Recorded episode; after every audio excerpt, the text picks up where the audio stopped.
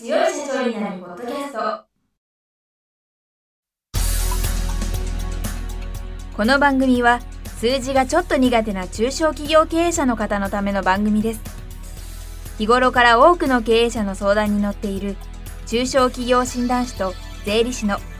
2人の対談形式で中小企業の現場の目線から専門知識を分かりやすく解説します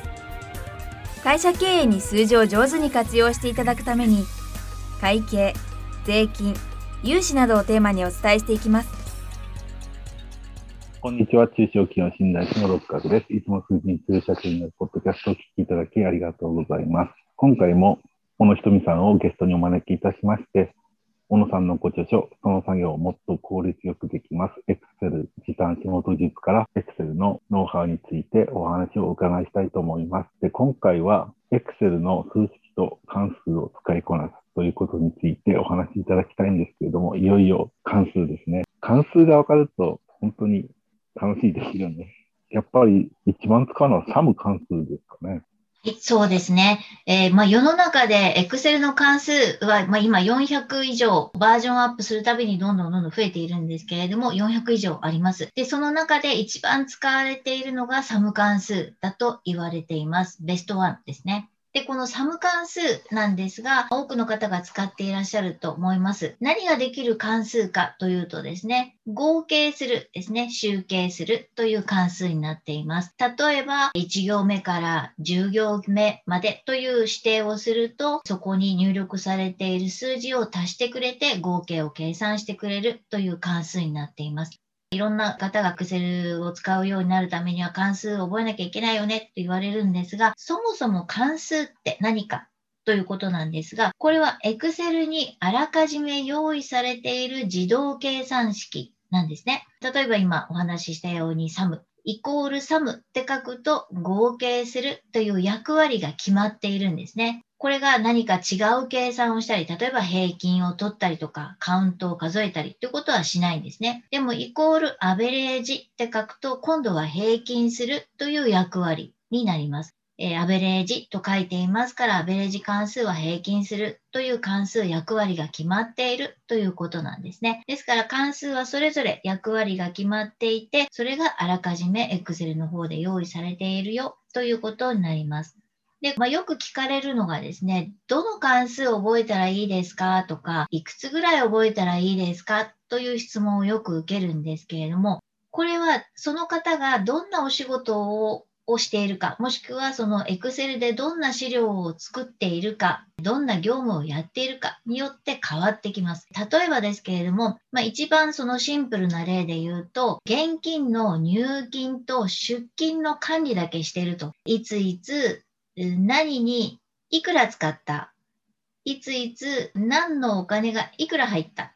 という簡単な入出金の管理だけしているんであれば、サム関数だけでいいわけですよね。そういったその入出金のシンプルなものをやっているのに、VLOOKUP 関数が必要だとか、if 関数を覚えなきゃとかですね。まあそういったことは不要ということになりますので、その人が何をしている？どんなことを資料を作っているのか、どんなことをやっているのかによって必要な関数というのは変わってきます。一般的にですけれども、この本にはですね、え今、えっと、お話している今日は Excel の数式と関数を使いこなすという章になるんですけれども、この冒頭に書いているのは、この本では30から40というのを書いています。まあ、この30から40の関数を知っているとですね、まあ、支障なく Excel 業務をこなせるということになりますから、かなりのことができるということになるんですね。ですから、その、まあ、いきなりこうやって書いてあると、こんなにたくさん覚えなきゃいけないのかなと不安になる方もいるかと思うんですが、まずはま5種類ぐらいから始めていただくといいと思いますね。今最初にお伝えしたサム関数というのは合計するという関数になりますから、これはどんなお仕事であっても、どんな職種であっても使う関数にはなると思いますので、まずこれをどうやって使うのかというのを覚えていただくんですね。で、関数には使い方が決まっているというかですね、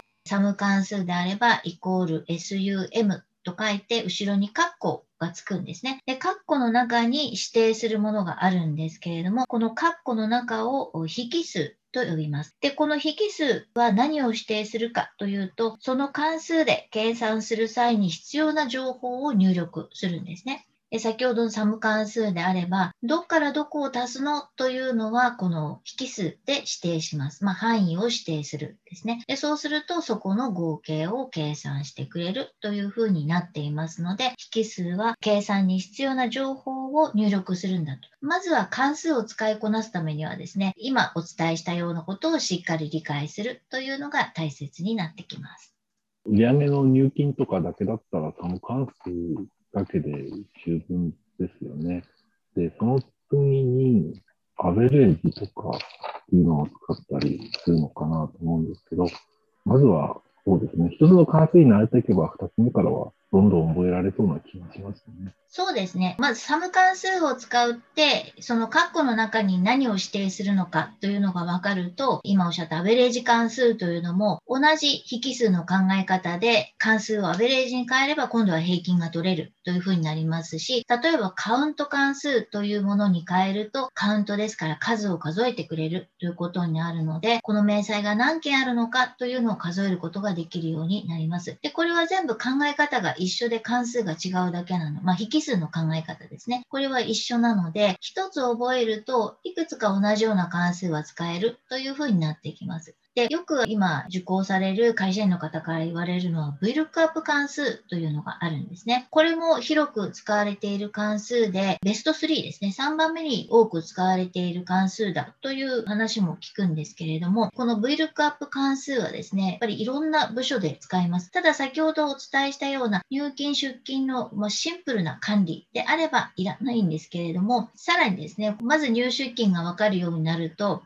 何にいくら使ったんだろうかとか、どこの会社から入ったんだろうとかですね、どこの会社の何のサービスで入金が来たんだろう何の商品で入金が来たらと。やっぱりどうしてもこう深く掘り下げて、細かく掘り下げていきたくなるわけですよね。でそうするといろんな情報が必要なので、その時に違う関数が必要になってくる。というふうになりますね。で、その VLOOKUP 関数は今本当に広く使われている関数なんですが、ちょっと難しい関数ではありますし、今ここで一言こうですというふうにお伝えするのはなかなか難しい関数ではあるんですけれども、これもですね、しっかりまずは引数に何を入れてどういう意味で入れるんだっていう意味を理解していただくと、まずは基本はわかるということになりますね。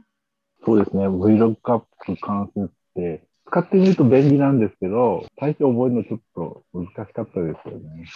そうですね。どうしても最初の取っかかりは難しいと思うんですが、一言であえて言うならですね、別な表から情報を参照できるという関数にはなっていますので、例えば取引先名を取引先コードで参照して名称を持ってくるとか、住所を参照するとかですね、商品名を参照するとか、単価を参照するとか、いろんなことに使えるんですけれども、ちょっと難しい関数にはなっていますね。あともう一つですね、ぜひこれ覚えていただきたいという関数が実はありまして、これ死者母入の関数なんですね。で、Excel でいろんな計算をするときに、どうしても小数点以下が出てきて、その波数をこう処理しなければいけないということが出てくると思うんですね。まあ、消費税今10%なので、波数が出てくることは少ないですが、8%の場合もありますし、消費税だけではなくってですね、いろんな手数料を計算したりとか、まあ、率をかける、パーセントをかけるということはよく Excel の中で行います。で、その時にですね、どうしても波数が出てくる、小数点以下の波数が出てくることことがあるんですね。で、これはですね、四捨五入する関数、ラウンド関数というのがありますので、これを使ってぜひ四捨五入していただきたいんですね。四捨五入せずにそのまんまというのは画面上では小数点以下が消えていても中身はデータとして残っているというその実は暗黙のルールの一つなんですけれどもそういうこともありますのできちんと関数で四捨五入する必要があるんですね。そうですよね。その四捨五入をするときは、表の上では四捨五入された結果が出てるけれども、そもそも元のデータはちゃんと細かいところまで残ってるので、計算し直した、その四捨五入した結果だけがね、残らないで済むっていうのは、後々考えると額だなっていうふうに思います。そうなんですよね。どうしてもこう小数点以下を実際はデータとして持っているので、それが計算結果として足されていきますので、見た目と計算結果が違うということがよく起きます。で、まあちょっと具体的にはですね、なかなか口頭ではご説明しづらいので、死者誤入で消費税額を正しく計算するというステップがありますので、チャプター03のステップ10なんですけれども、ここにですね、具体的にこういうことになるよという例をもとに解説をしていますので、ぜひ参考にしていただきたいと思います。はい。ということで、今回も時間になってしまいましたので、この続きはまた来週お聞かせいただければと思います。小野さん、今週はありがとうございました。はい、ありがとうございました。今回の対談はいかがでしたでしょうか？この番組では公開質問を募集中です。2人のキャスターに回答してほしいという質問はこの番組の配信ブログの専用フォームで受付しています。ぜひお寄せください。またご意見ご感想も同様に専用フォームでお受けしております。配信ブログは検索エンジンで数字に強い社長と検索し最初に出てくるブログです。それでは次回もどうぞお楽しみに。